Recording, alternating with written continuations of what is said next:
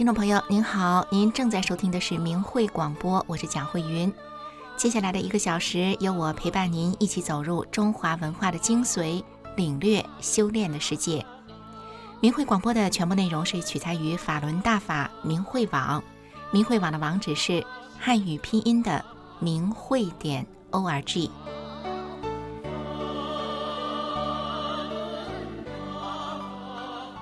今天首先给您带来的节目是《我们告诉未来》。《我们告诉未来》是一部客观讲述法轮功从开始以及如何能红传中国，再到遭受迫害的大型历史纪录片。在上周的节目当中，我们了解到，自从1999年7月20号，中共开始了对法轮功的全面镇压之后，全中国的法轮功修炼者。无论是大学教授，或是农村妇女，无论他们的阶层、所在的地区和年纪，他们为了澄清事实，纷纷走上了天安门。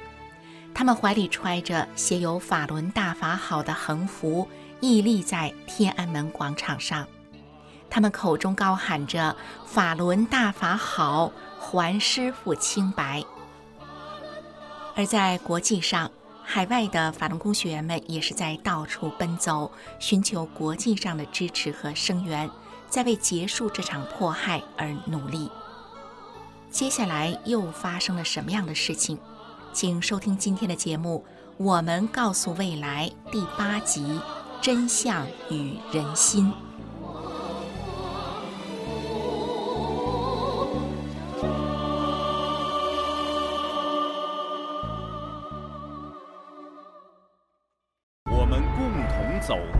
史，一些鲜为人知的故事。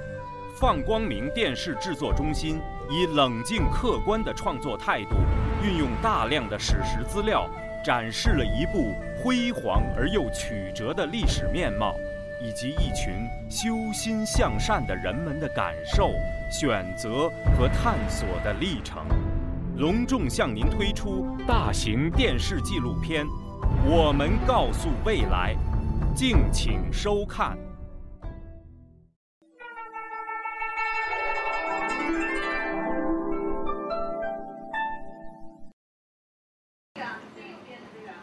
现在先试一下声音啊，能听见我说话吗？听见我说话吗？放光明电视制作中心的历史是从两千年十月二十八日开始的。当时简陋的制作部只有五个工作人员，全部是法轮功学员用自己购买的设备，在业余时间做起来的。你有没有拍到他？各位观众朋友，大家好，欢迎收看放光明新闻。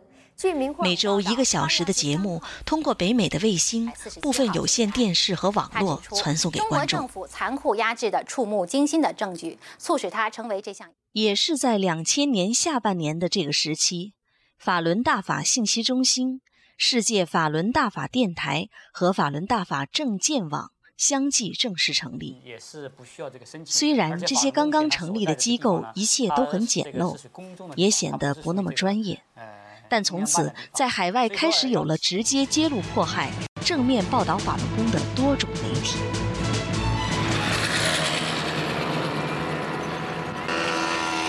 人们就是从这些点滴的变化中。感受到了一个特别年月的特别意义。这个时候，中共政权对法轮功的镇压已经持续了一年的时间。天安门广场上，法轮功学员的和平请愿仍在不断进行着，并且规模越来越大，震撼了国际社会。None of the protests lasted much more than a moment before police seized the demonstrators and hustled them away. But before long, in another corner, another group would go at it again. 这年九月，一年一度的世界首脑高峰会议在纽约联合国总部举行，恰逢是千禧年，各国出席会议的代表均为最高领导人，其中包括江泽民。 一时间，纽约曼哈顿岛成了世界瞩目的中心。那当时我们听到说，他们这些国外领导人当然就不会住在纽约的这个华尔道夫酒店。我们就是想借这个机会，把呃让更多的人真正了解法轮功是什么。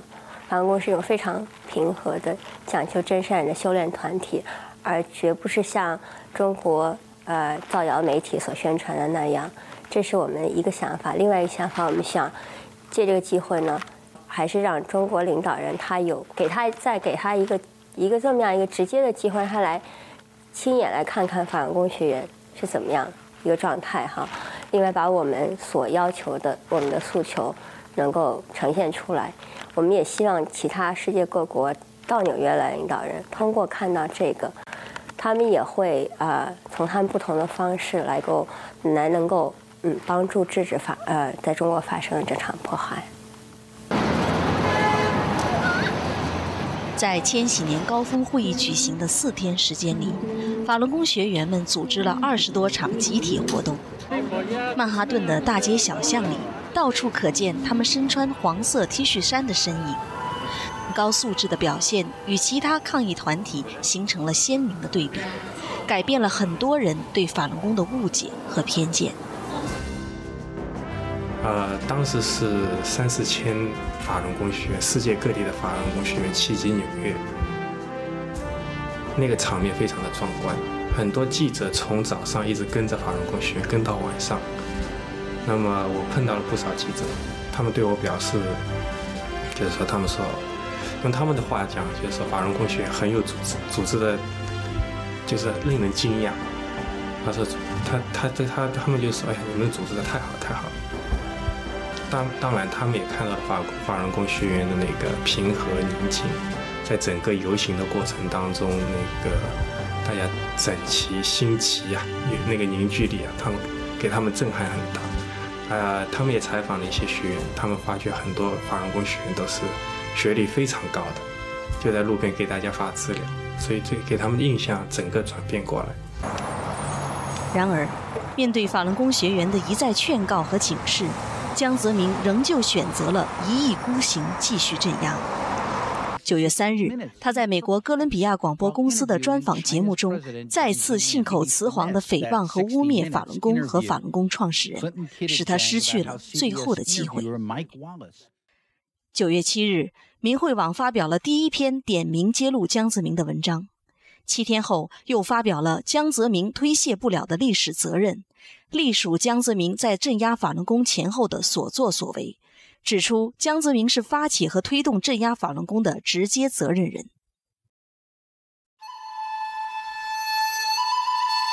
当二零零一年的新年钟声敲响之际，中国大陆的形势也开始发生变化。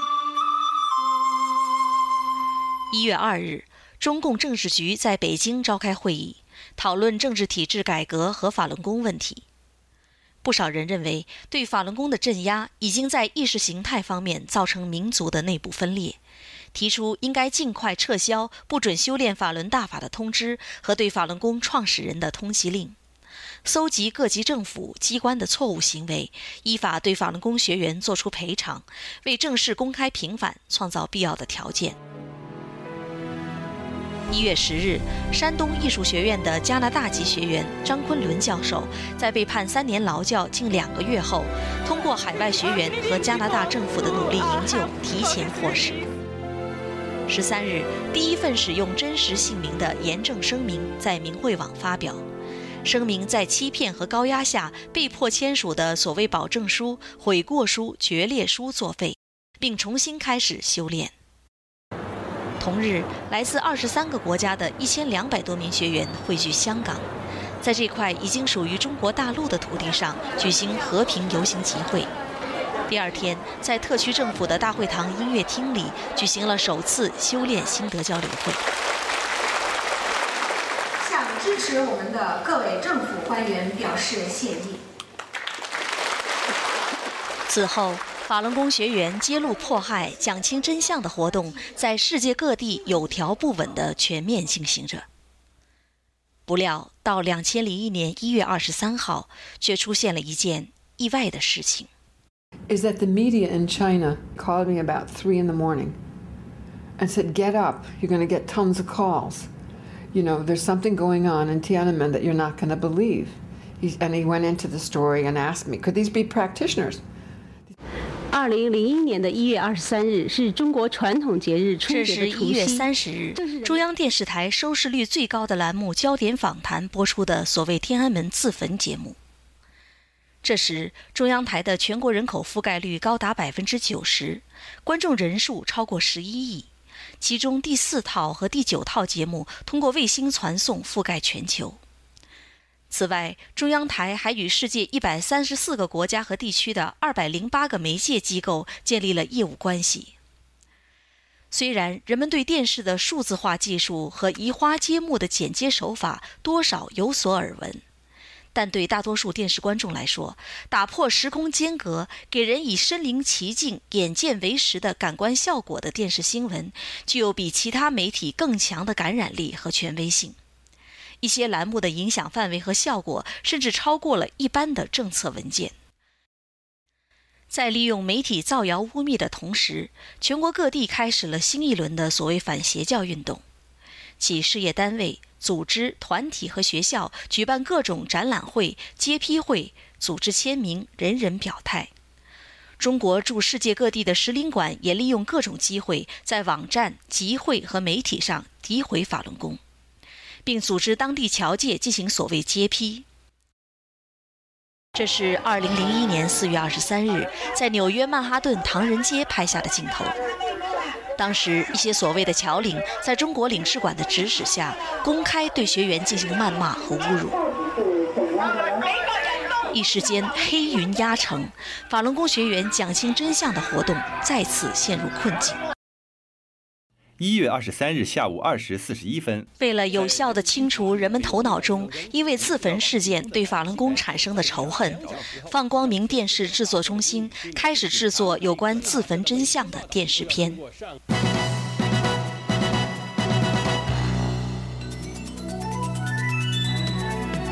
这是对中央台焦点访谈的节目录像进行慢镜头分析的第一部电视片。新华社声称刘春玲死于自焚，但是对录像带仔细分析会发现，她可能死于一个硬物对头部的突然打击。如果把录像放慢，我们可以看到，当刘春玲在火中挣扎的时候，她被从后面过来的什么东西击中了头部。我们看到刘春玲被击中后倒向地面，还看到击打刘春玲的那个物体从她的头部弹回到空中。如果在此刻暂停录像带，可以看见一个人的胳膊在离刘春玲头部非常近的地方挥舞着，同时可以看到一名身穿大衣的男子正好站在那个物体发出的地方。请注意一下自焚的王进东两腿之间的塑料雪碧瓶，看起来像是崭新的，好像火焰从来没有碰到过他。中国官方声称，王进东在自焚前从雪碧瓶里喝了汽油，因此严重烧伤。一个装满汽油的塑料瓶放在一个烧着的人的腿中间，怎么可能保持完好无损呢？后来，由这部影片刻录成的 VCD 光盘在世界各地广为流传，所到之处，自焚骗局被迅速揭穿。这一年八月，国际教育发展组织在联合国倡导和保护人权附属委员会第五十三届会议中发表声明。指出天安门自焚事件是政府一手导演的，并把中共当局对法轮功的镇压称作国家恐怖主义行为。位于美国西海岸的洛杉矶国际机场是北美大陆与中国最近、最繁忙的一个海关口岸，每天这里都有两三个直飞中国的航班。无数来自中国大陆的旅游团、考察团、访问团在这里进出。自焚事件发生后不久，法轮功学员开始来这里向中国人讲清真相。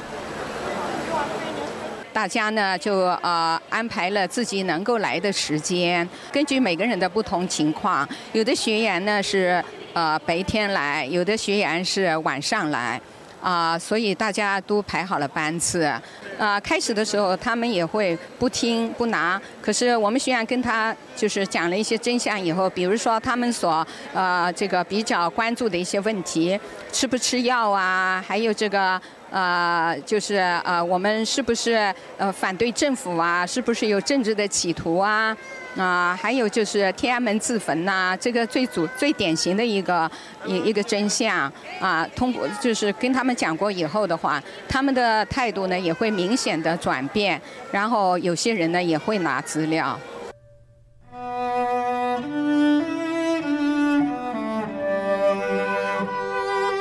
在二十一世纪初的那些年月里，每一个有机会来到海外的中国人，都会在几乎所有的中国城、中领馆和主要的旅游景点见到手拿真相资料的法轮功学员们。无论严寒酷暑，他们风雨无阻。啊，你们在这个纽约领事馆这边多长时间了？呃，我大概快五个月了。我来一年多了，四年。那在这边春夏秋冬就天天都来？天天都来。有一次我们下大雨，淋得浑身湿透，我们就到他那披萨店喝一杯咖啡。呃，披萨店老板说了很多英语，我们不懂。他的意思就是你们这么大雨为什么要在这儿坚持？那后来我们就讲，我们是为了叫你了解真相。我们喝完咖啡，他不叫我走，拉住我。我也不懂，他叫我休息休息。呃，碰到的中国代表团刚开始骂我们的很多，大多数人都是不接材料的。当然，有的人是明确告诉我们，就是中国的有关的，比如说这个公安部什么的，已经警告过他们，就是不许他们拿材料的。但是有的人是偷偷的从背后伸出自己的手，把我们材料接走。那么看到这样的局面，我们学员呢就更加意识到，我们有责任、有义务，尽可能把这样信息传递过去。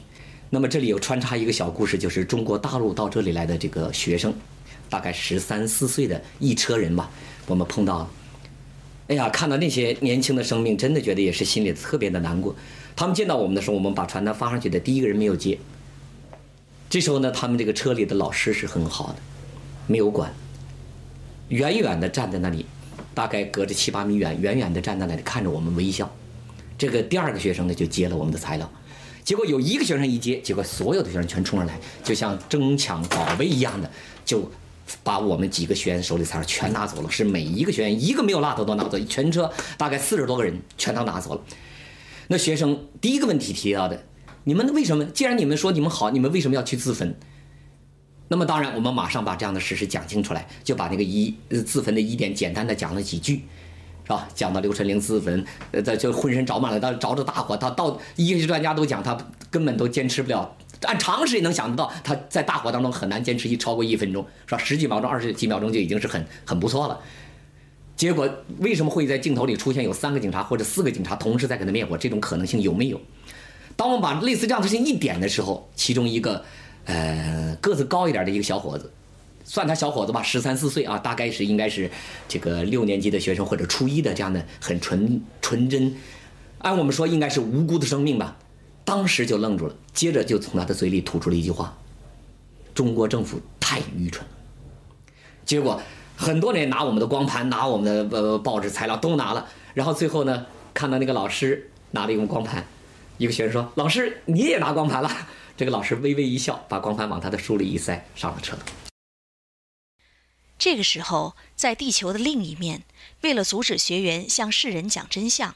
全国各地又加紧了对法轮功学员的所谓教育转化工作。这是位于北京市南郊大兴县黄村的团河劳教所。一九九九年七月之前，这里只有几排平房，在押的主要是吸毒、卖淫、盗窃和经济犯罪人员。镇压开始后，江泽民先后拨款四十二亿给各地监狱和劳教所。不久，高墙上的电网。换成了红外探测器和摄像机，墙壁也画上了各种体育运动的图案。每个牢房里还添置了金鱼缸、盆栽植物和电视机。院子里种的是花草树木，甚至还放养了小鹿、兔子等动物。为了向国际社会显示中国劳教所里有良好的人权状况，团河劳教所在短短一年的时间里被装饰成了一个占地八千多平方米、连一些名牌大学都比不了的所谓文明单位。然而，光鲜的外表之下，却发生着鲜为人知的迫害。啊，在两千零一年的二月份。啊，警察很明目张胆的指使里面的一些也是劳教的犯人了，去打这些法轮功学员，就把我绑起来，胳膊绑在背后，然后腿脚绑绑在一起，再把这脖子和这个腿也绑在一起，绑得很紧，然后呢还把我塞到那个床下面去。床板本身就很低，他还坐上去往上压，因为我人下去以后多少会得把床板给顶起来一点，他人再上去往下压。其中有一个，呃，是黑龙江的这个人，也是法轮功学，他就是被被这么折磨以后，他的腰就就断了，从此以后残废，就是腰部以下完全失去知觉。那。就这个事情出来以后，那个劳教局也要也因为这算事故嘛，把人都给弄残废了还不算事故，他就下来调查，但是也是假不假事儿的，其实跟那个劳教所是一丘之貉。那我呢，我当时我就是是主要去作证揭露这个打人事件的那个人啊，所以后来。这劳教局调查完了以后，居然说我们什么问题也没调查出来，没有问题，走了。可是我呢，就是劳教所里警察就恨上我了，从所长到这具体队里面的那些队长都恨上我了，所以后来就是给我编造一个罪名，就给我延期了。中国的劳教制度开始于一九五七年。官方的说法是对轻微违法犯罪人员实行的一种强制性教育改造。由于不需要经过法院审理，而由公安机关直接宣判，一九九九年七月以后，劳教成了迫害法轮功学员的主要手段。我们现在看到的是中国大陆学员记录下的施加在他们身上的超过百种酷刑。据2001年10月底中共官方内部统计，拘捕中的法轮功学员死亡人数已高达1600人。全国被非法判刑的法轮功学员至少有6000人，被非法劳教的人数超过10万人，数千人被强迫送入精神病院，受到破坏中枢神经药物的摧残。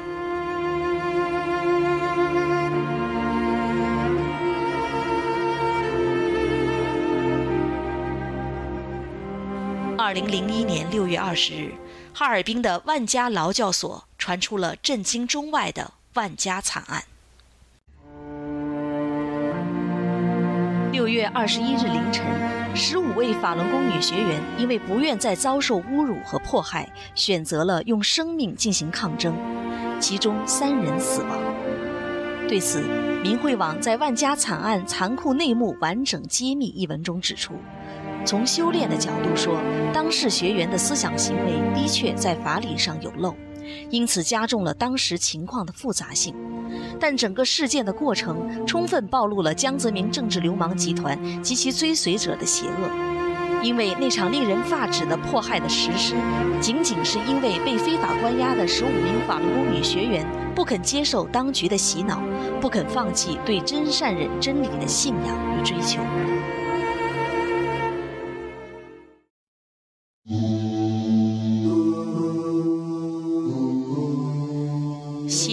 师徒漫猖狂，天地复明下沸汤，拳脚难使人心动，狂风引来秋更凉。这是二零零一年十月二十五日，李洪志先生写下的《秋风凉》。同年十二月，又发表《法正人间狱》。正法行于世间，神佛大显。乱世渊源，皆得善解；对大法行恶者，下无生之门。愚者人心归正，众德行善，万物更新。众生无不敬大法救度之恩，普天同庆，同祝同颂。大法在世间全盛之时始于此时。法明确讲出来了，他郑重宣告了对大法的不同态度将决定每一个生命未来的不同去向和命运。然而，有多少人能有机会听到、看到？又有多少人能相信？有多少人能真正意识到它的严重性和严肃性呢？这个时候，随着中国市场的门户大开，越来越多的西方大财团、主流媒体，甚至一些民主国家政府与中国有了频繁的经济贸易往来和千丝万缕的利益关联。在权力和财富的诱惑面前，不少人对法轮功遭受迫害的大量事实有意视而不见。了解情况的人用不了解情况为由，对这场空前的残酷迫害保持低调或者沉默，甚至重复中共的说法。 When the self-immolation happened, the media contact with the Beijing media to America was almost none. And I found out why when one of them came in, who was being uh, upgraded in his position uh, in, in Beijing. Uh, this particular one was paid a very high salary. He had three children who all went to private schools. Do you know? That was all paid for, not out of his salary. And he had a free apartment. He had a governess for his children. Do you know? He had a full time driver to drive him places that he needed to go and a maid. And he looked at me and he said, Do you honestly think, Gail, I would give this up to do a story on Falun Gong and risk my life? Because keeping his job in China meant more to him than telling the truth about Falun Gong.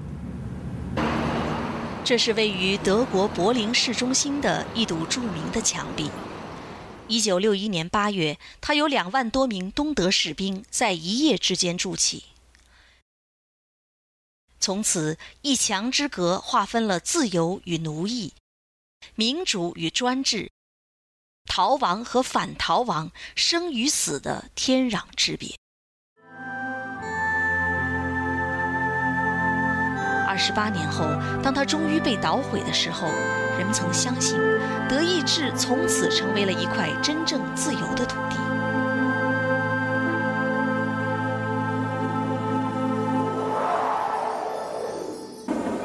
然而，二零零二年四月，当江泽民访问德国的时候，在离柏林墙仅一百五十米外，德国最具声名的爱德隆大酒店里，却发生了这样的事情。There were a lot of practitioners uh, going to Berlin uh, to appeal to Jiang Zemin and Chinese authorities to stop the persecution. Uh, a lot of them um, hold a small banner or did um, a few exercises or um, said Falun Dafa Hao.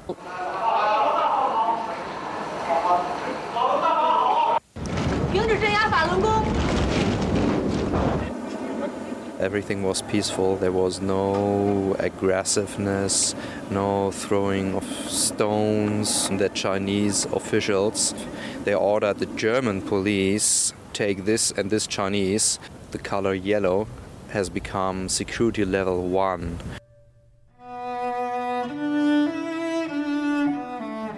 在这种由经济和政治利益主导的不公正社会和媒体环境中，学员们意识到，这场迫害对法轮功学员来说是对他们人权、信仰自由的迫害，而对于世界范围更广大的政府和人民来说，则是对他们立国之本和良知的迫害。在巨大的现实利益诱惑之下，足以让人放弃对内心道德法则的秉持和人类尊严的恪守。学员们的讲清真相，是肩负着事关世人能否走入未来的重大责任。因为当时各个国家，呃，对这个问题啊，没有很好的了解，也没有那个紧迫感。但是呢，在那个时候呢，几乎每天都有法轮功学员被被迫害致死，实际上是十万火急，人命关天的一件事情。那么，怎么能让这个让大家能够知道这个事情？怎么能让各个政府能够重视，让媒体能够重视这个事情？在我们当时没有这个没有财力没有办法做广告，也没有这其他各种那个雄厚的社会资源的情况下，我们只能靠我们这个这个这个很纯洁这个心。At the same time, practitioners will be walking from Philadelphia and New York City. 这样呢，我们有一些学员呐，就呃想到这么一种方法，用这个步行的方式，就一步一个脚印的，一个国家一个国家的，一个官员一个官员的，我们去找他们，把呃中国法轮功学员被迫害的真实情况告诉他们，呃希望他们从道义上，呃甚至从物质上，呃给予支持。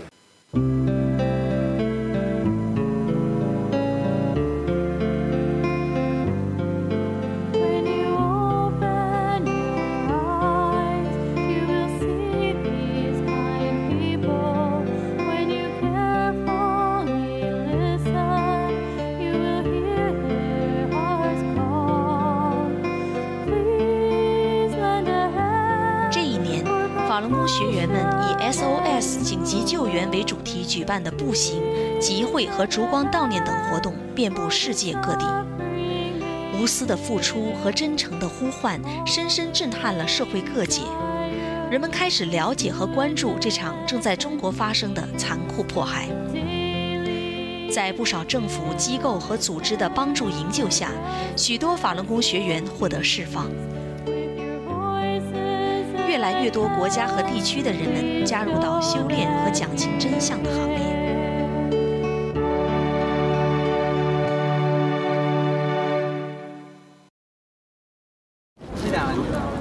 二零零一年十一月二十日，来自十二个国家的三十六名西方学员，像他们的中国同修一样，来到天安门广场。 I asked them directly. I said, I want to be one of the people who holds the banner. But once I got that banner up, it was in front of my face and I couldn't see anything. And not only I couldn't see anything, nobody could see me. And right away I went, "Ah, but nobody could see me. I've come all this way and nobody can even see that I'm here. So I pulled the banner down to look over the banner. And the second I started to pull it down, I felt really embarrassed.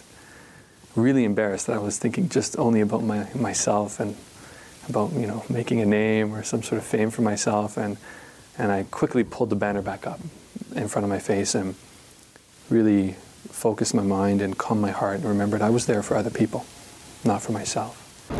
Middle of the banner, raise up, please.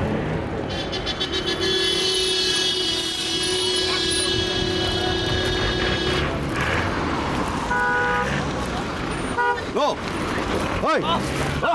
Oh! Oh! So I could hear all this chaos going around me. And it was just, just so peaceful, nothing was happening. All of a sudden I remembered. I got the banner on my pant leg. And I started to debate with myself, should I get up and go? Should I get up and go? And because I, I when I pulled that banner down, I remembered about my, you know, my own fame. I thought to myself, no, no, no, no, no. You're not here to promote yourself. You know, you don't have to go, you know, go and show off or anything, right? And I realized that it wasn't an issue of showing off. And I was no longer afraid. And that if it wasn't an issue for myself and it wasn't my fear and there was nothing there to keep me back, I should go do this for the Chinese people. Uh, so I got up and I ran.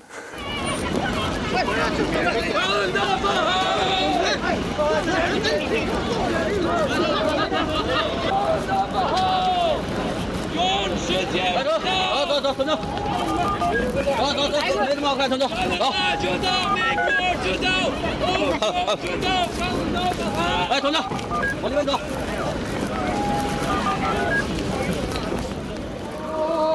kommer från fjärran land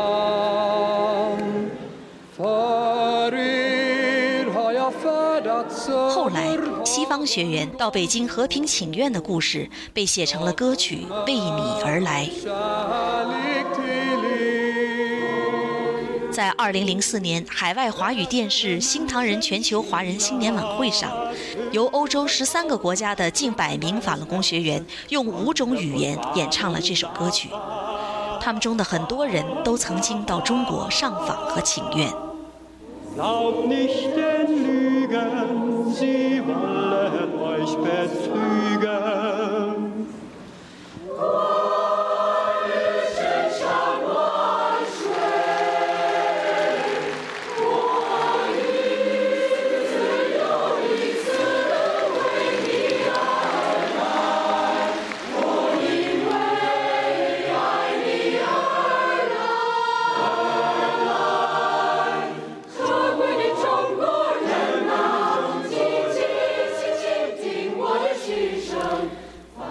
海外的人们已经开始大面积了解迫害真相的时候，在地球另一面的中国人仍旧笼罩在层出不穷的谎言之中。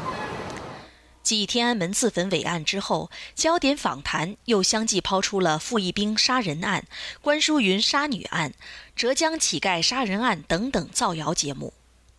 法轮功被说成是反华势力，自焚伟案甚至被国家教委作为迷信的典型事例编制到小学生的思想品德课本中。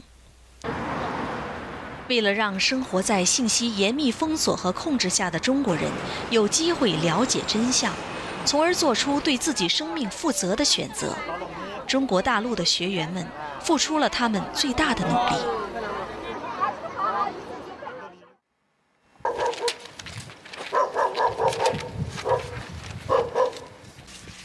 这是在山东农村拍摄的一组镜头。当时学员们就是这样冒着生命危险张贴真相资料的。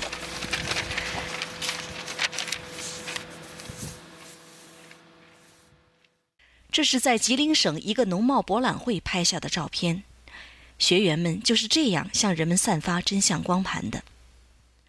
在许多地方，人们看到了这样的条幅和标语。更多的人在自己的信箱门缝中收到过各式各样的信件、传单和电话，其中也包括那些参与迫害的六幺零人员和警察。啊，我记着是在长春那次发生那个电视插播真相以后，就开始打抓捕的时候，啊，我是嗯连续打了十几个小时，是打了嗯给长春市所有的派出所还有这个公安系统给打电话讲真相。那天是打了八十多个，这个还引起了一个笑话，就说因为打了十几个小时以后吧，就是啊那个电话公司。啊，第二天呢就把电话打到我家来，就询问这个电话是不是我打了这么多，打了这么十，连续打了十几个小时。他说我怕你的电话被别人偷打了。我记着有一个警察就是嗯长春的，当时抓大法弟子，我把嗯电话打过去以后，他就在破口大骂，甚至说是啊是把你们全部都枪毙了。最后把电话撂了，我给他打过去以后，我给他耐心讲，我说，其实你骂我了这么多的话，你看我一句都没还口，我也不生气你，你知道吗？我是非常的啊同情你们，担对为你们担心，为什么呢？因为你们是受蒙骗的，你们知道的，所有知道的对法轮功的这些啊宣扬，全是啊。造谣，我就给他讲了天安门自焚真相，讲了为什么就是啊这个长春的大法弟子要插播真相，其实完全都是为了他们旧家乡的父老乡亲，包括他们自己的。那么讲了这个基督教被迫害的这种例子，文革期间迫害那个老干部的那些例子，那些人当时是执行政策的这个急先锋，最后呢在清算血债的时候，他们都得到了他们应该有的惩罚。到把这些道理讲给他们听，希望他们停止迫害法轮功。那么有些一开始骂的警察呢，他们也开始不骂了，静静的听。有些警察呢，听了以后就当时就表态，就说他们明白了，不呃不会再迫害法轮功学业。OK，这位阿龙朋友想听的什么呢？我这有很多好消息。进入二十一世纪，互联网成了都市人群时髦的交流方式。据统计，到两千年，中国网民的人数已经超过了一千万人。此后，中国国安部曾不惜重金投资开发被称作“金盾工程”的网络封锁过滤技术，但日新月异的网络安全工具软件却使这里成了中国与外界交流唯一封锁不住的渠道。想听啊？告诉大家哈，二零零一年世界十大假新闻的头一条是中国的天安门广场自焚事件，因为这边的华盛顿邮报记者呃，通过网络讲真相的时候呢，实际上就是呃，它像一个社会一样，呃，就是形形色色什么样的人都有。我我这个在这个讲的过程中遇到过工人、农民。呃，学生，呃，还有这个知识分子，还有就是这个国家干部等等很多人。嗯，最初的时候，我是觉得我在讲给别人，后来我发现，实际上这个过程是我们更能去理解别人，能够去设身处地的去替别人着想，真正的就是一种交流，是一种新的交流。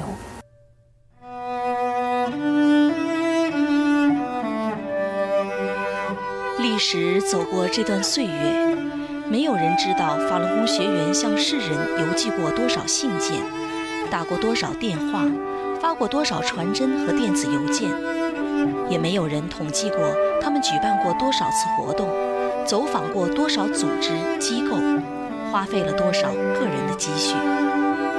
在这个过程中，不总是有叱咤风云的人生经历。更多的是修炼人默默的坚持和长期的不懈。对此，李洪志先生曾明确阐述了其中的深刻道理和意义。其实，作为一个修炼的人，过去根本就不管你常人中怎么想，你想我好，想我坏，那都是常人的想法，无所谓。谁管你常人怎么样？修的是我自己。人修炼完了走了，常人爱怎么样怎么样。不行了就啊进入历史的淘汰了。啊，过去是这样。我们今天大法弟子所表现的慈悲，是过去任何生命在修炼中都没有做过的。作为一个大法弟子，一个最伟大的慈悲者，在人类社会任何环境当中，都是最了不起、最慈悲，对人类、对任何生命都是起到最大好处。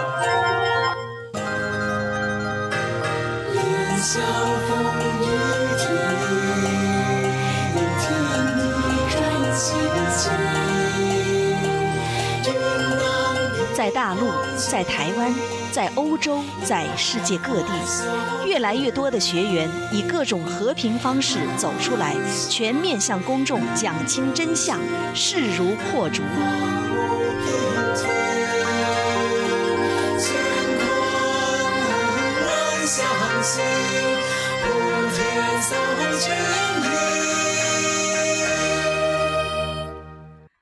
这年的五月十三日，在法轮功正式传出十周年之际，李洪志先生为他的弟子们写下了一首《如来》。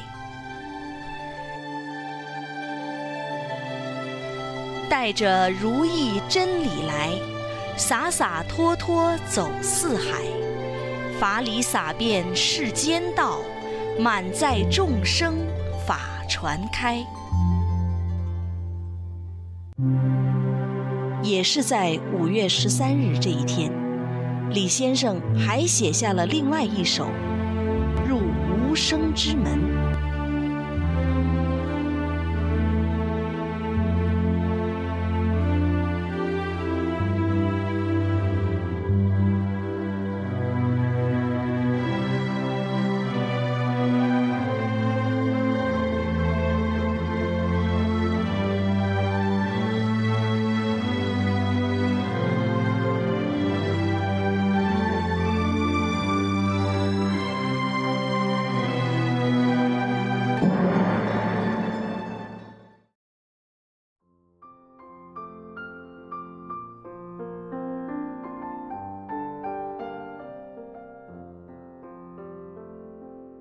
众朋友您好，您正在收听的是明慧广播，我是蒋慧云。明慧广播的全部内容是取材于法轮大法明慧网，明慧网的网址是汉语拼音的明慧点 org。从刚刚我们收听到的大型历史纪录片《我们告诉未来》第八集《真相与人心》这一期节目当中，我们了解到，中共为了引发民众对法轮功的仇恨。导演了一场天安门自焚伟案，构陷法轮功。但在国际间，法轮功学员制作的《自焚真相》的电视片，让国际社会明白了这场所谓的天安门自焚，其实是中共政权所一手导演的事件，事实获得了澄清。然而，在中国国内，中共却透过媒体与教育系统，让群众对法轮功产生了巨大的仇恨。法轮功学员因此不得不展开了更多元的讲真相行动。然而，以谎言煽动出仇恨，这场对真善忍的迫害，不仅打压了人类道德提升的机会，更一步步地将中国社会道德带往败坏的道路上了。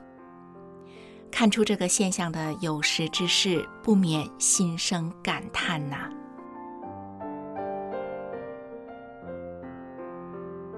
接下来，请欣赏一首由熊军作词作曲、女高音歌唱家白雪演唱的歌曲《思故国》。歌词中唱道：“遥望故国泪花飞，魂萦梦绕知是谁？不知亲人可安康，不知山水可清翠。”遥望故国思绪飞，大好山河面貌非。世风日下人心变，古风清纯换不回。危难之中神慈悲，大法震撼善念归。路不拾遗太平事。夜不闭户更祥瑞，真善人能使人心美，源远古风又灿璀，众德行善福相随，人间再映天堂辉。接下来，我们一起欣赏这首《思故国》。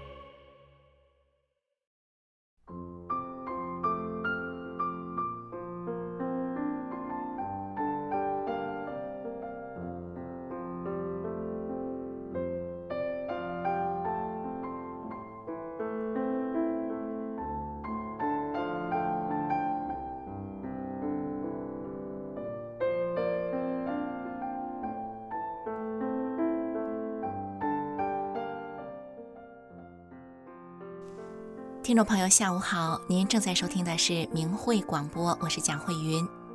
刚刚我们收听的歌曲是由女高音歌唱家白雪演唱的《思故国》。作为中国人，我们都希望中国国运昌盛，人民生活富足。要想能够这样，其实关键是在人心。在这里，我想引用法轮功师傅李洪志先生的一段话。李洪志先生在他出版的《精进要旨》这本书里，《富而有德》这篇文章中写道：“富民乃君臣之道，上前而下下之举。富而无德，危害众生；富而有德，众望所盼。故而富不可不宣德。”德乃生前所积，君臣富贵皆从德而生，无德而不得，失德而散尽。故而谋权求财者，必先积其德；吃苦行善，可积众德。为此，则必晓因果之事。名此可自述正民之心，天下富而太平。一个道德高尚的社会，灾祸必然少，国家社会也必然兴盛繁荣。因此，打压修炼真善忍的自己的国民，难道不是一个执政当局极其不明智的决定吗？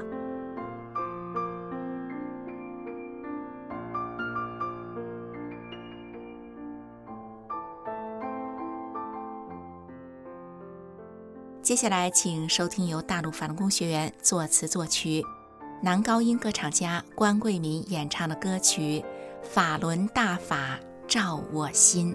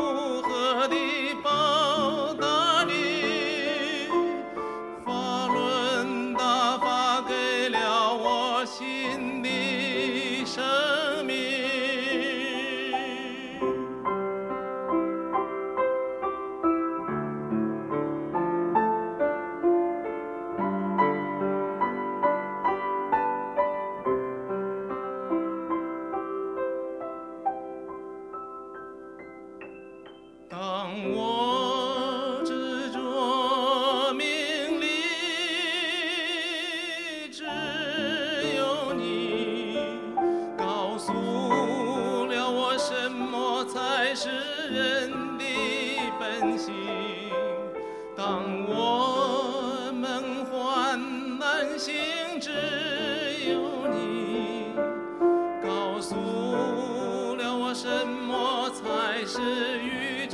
water.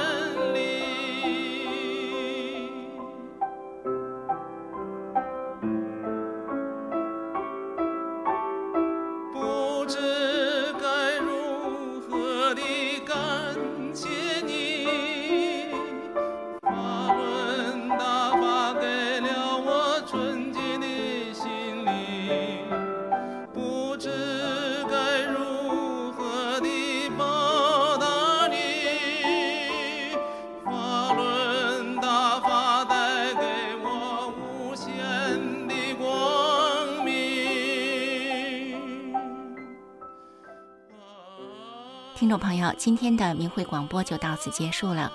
明慧广播的首播时间是每周五的晚上九点到十点。